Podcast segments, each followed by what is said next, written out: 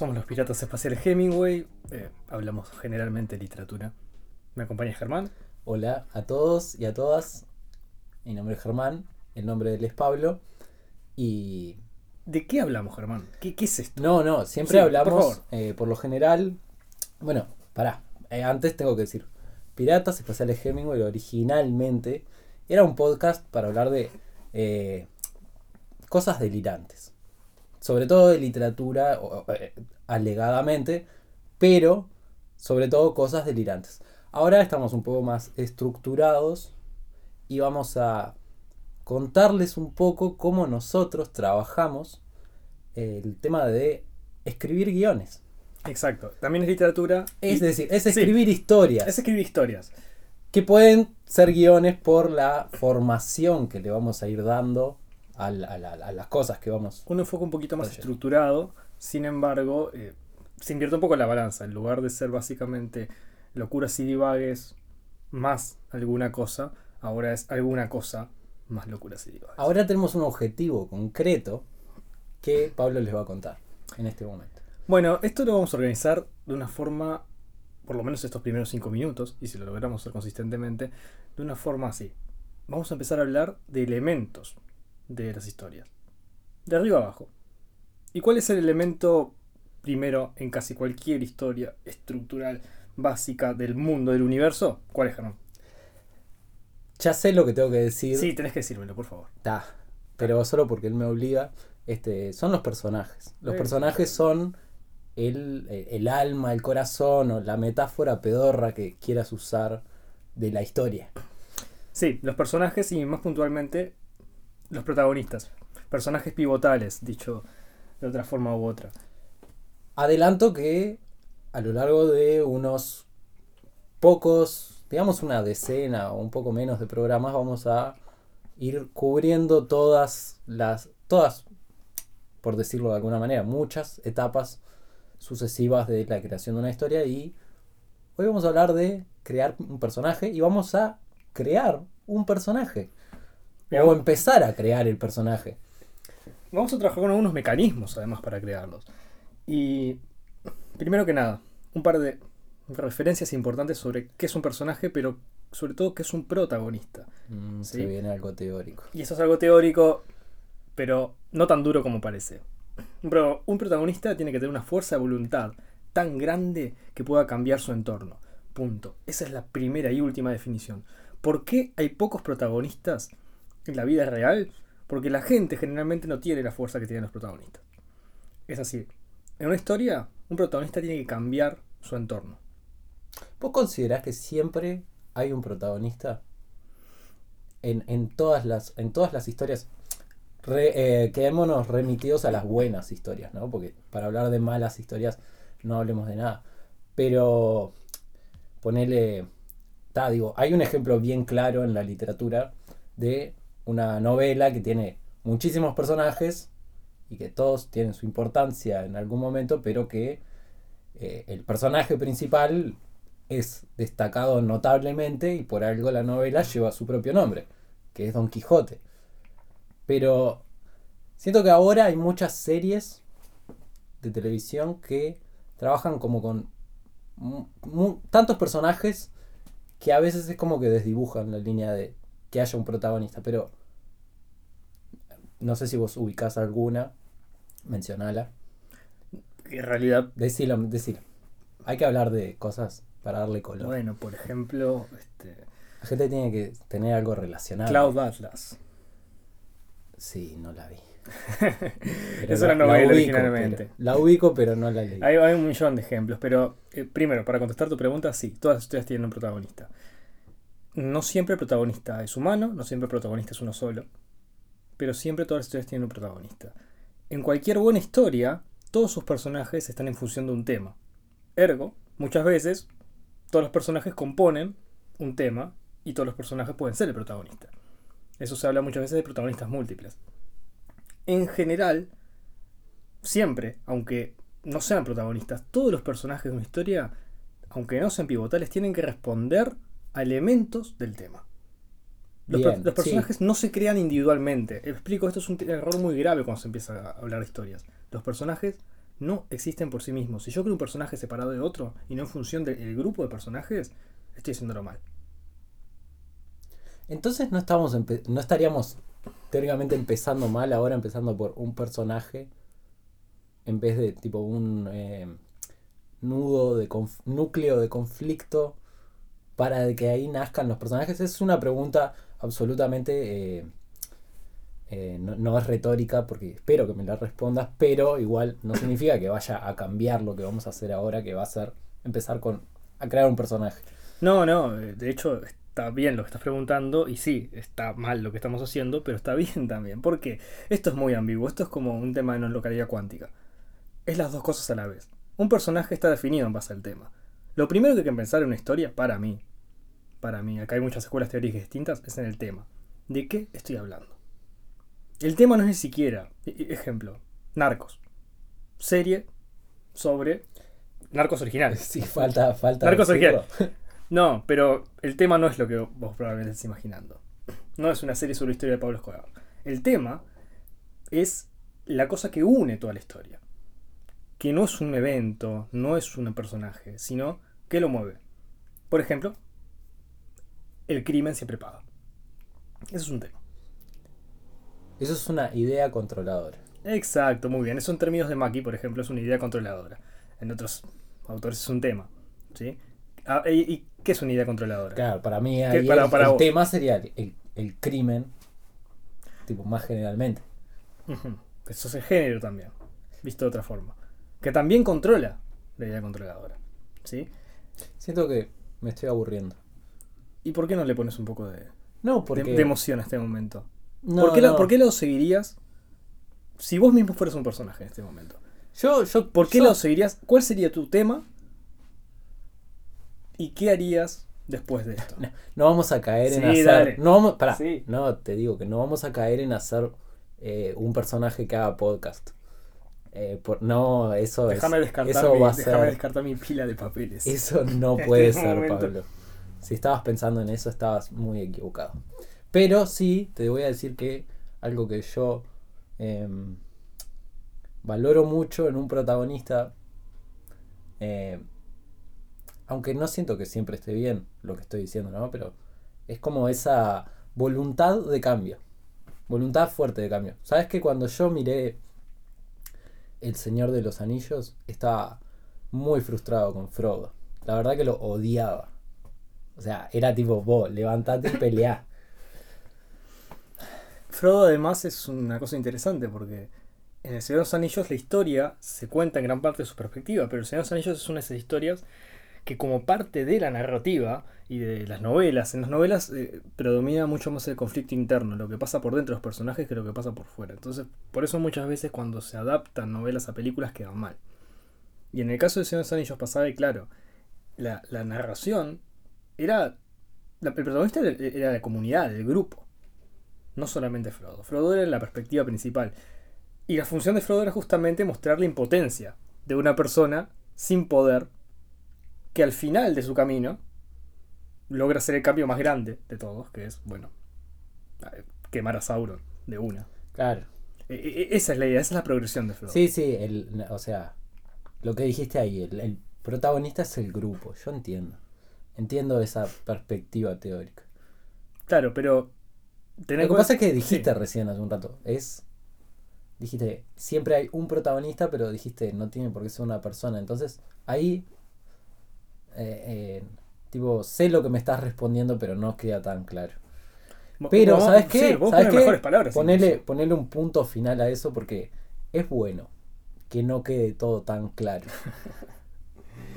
El protagonista, llamémoslo fuerza. ¿Sí? Llamémoslo fuerza. Hay una fuerza protagonista y una fuerza antagonista. El protagonista generalmente en las, estructuras clásicas es un personaje. A veces no, a veces son varios y a veces es una entidad. Pero un protagonista tiene que tener fuerza de voluntad para cambiar algo, por lo tanto generalmente es un ser sintiente, que tiene control sobre el mundo. El protagonista se define también en base a todos sus personajes, pero juega mucho, muchísimo, el antagonista también. Y el antagonista es justamente una fuerza que tiene que No sola, generalmente no es una sola cosa el antagonista. Hay múltiples antagonistas, hay cosas aparte de antagonistas, que no son entidades pensantes. Llamémosle, no es una tormenta, eh, la justicia, cosas más abstractas. Que si no tiene una fuerza que se oponga al, al protagonista de tal forma que parezca que el protagonista va a perder, no sirve. Ni el protagonista ni el antagonista no sirve nada. Ah, pero pará, pará, pará. Te estás adelantando muchísimo. El antagonista también es un personaje. Pensarlo así. Ok.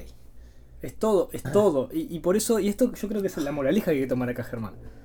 La moraleja que hay que tomar cuando hablamos de personajes es que todos los personajes de cualquier historia tienen que pensarse a la vez como una cosa única.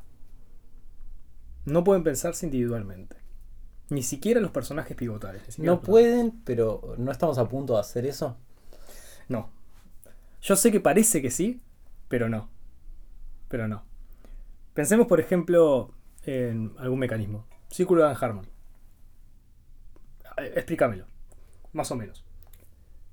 Bueno, hay una situación eh, estándar, que, se entiende que es como una situación estándar cotidiana, común, en la que surge un deseo, supuestamente, em, que, que moviliza al personaje a ir en búsqueda de algo que necesita, que quiere.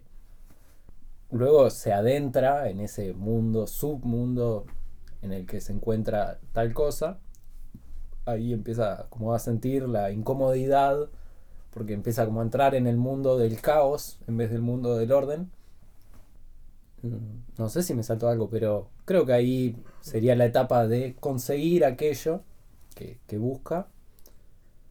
Luego viene la etapa de, creo que era la de pagar un alto precio Bien, sí. por todos los deseos tienen una contracara oculta. Creo que esa es una moraleja General. general para, para todo el mundo de las historias. Y cambia. Y el personaje finalmente cambia. Claro, eh, ese gran precio, bueno, tiene que aprender a vivir con él, el, el- sujeto. eh, y bueno, regresar a su entorno en el mundo del orden y continuar ahí habiendo sido cambiado por, por, por las vivencias.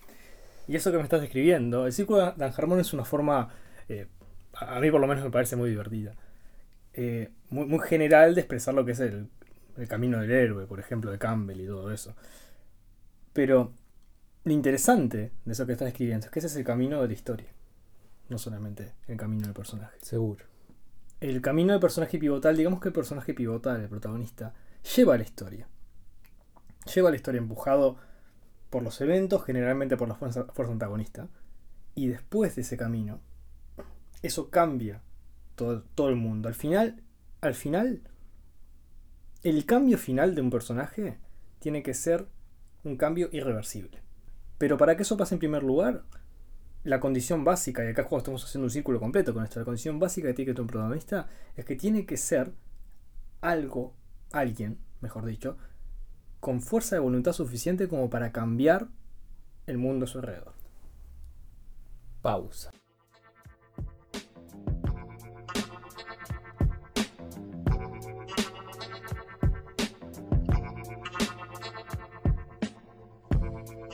Bienvenidos otra vez a Piratas Espaciales Hemingway. ¿Están preparados para embarcarse en el nacimiento de un sujeto? Yo estoy totalmente listo, tengo toda la fuerza de voluntad. ¿Qué, qué método podemos utilizar acá para, para decidirnos por algo? Porque si vos tenés alguna idea, es el momento de tirar. Bueno, primero hay cosas que no hay que hacer. Ejemplo, pensar en las características físicas del personaje. Bien. Esto es un error común también, eh, que, que se ve muy seguido. No, claro, claro. No, no hay que pensar en eso. Hay que Eh. sacarse de arriba, al menos que defina la historia. Claro. Yo quería terminar la parte teórica Sí. en la anterior parte, pero igual voy a decir una pequeña cosa. Este, en el libro de El guion, no, no sé si El guion, story, el de Sid Fields, sí, el guion es. que habla de personaje y habla de una parte interna, una parte externa. Básicamente la parte interna se trataría de todo lo que le sucede en la vida del personaje hasta llegar al momento en el que empieza la historia.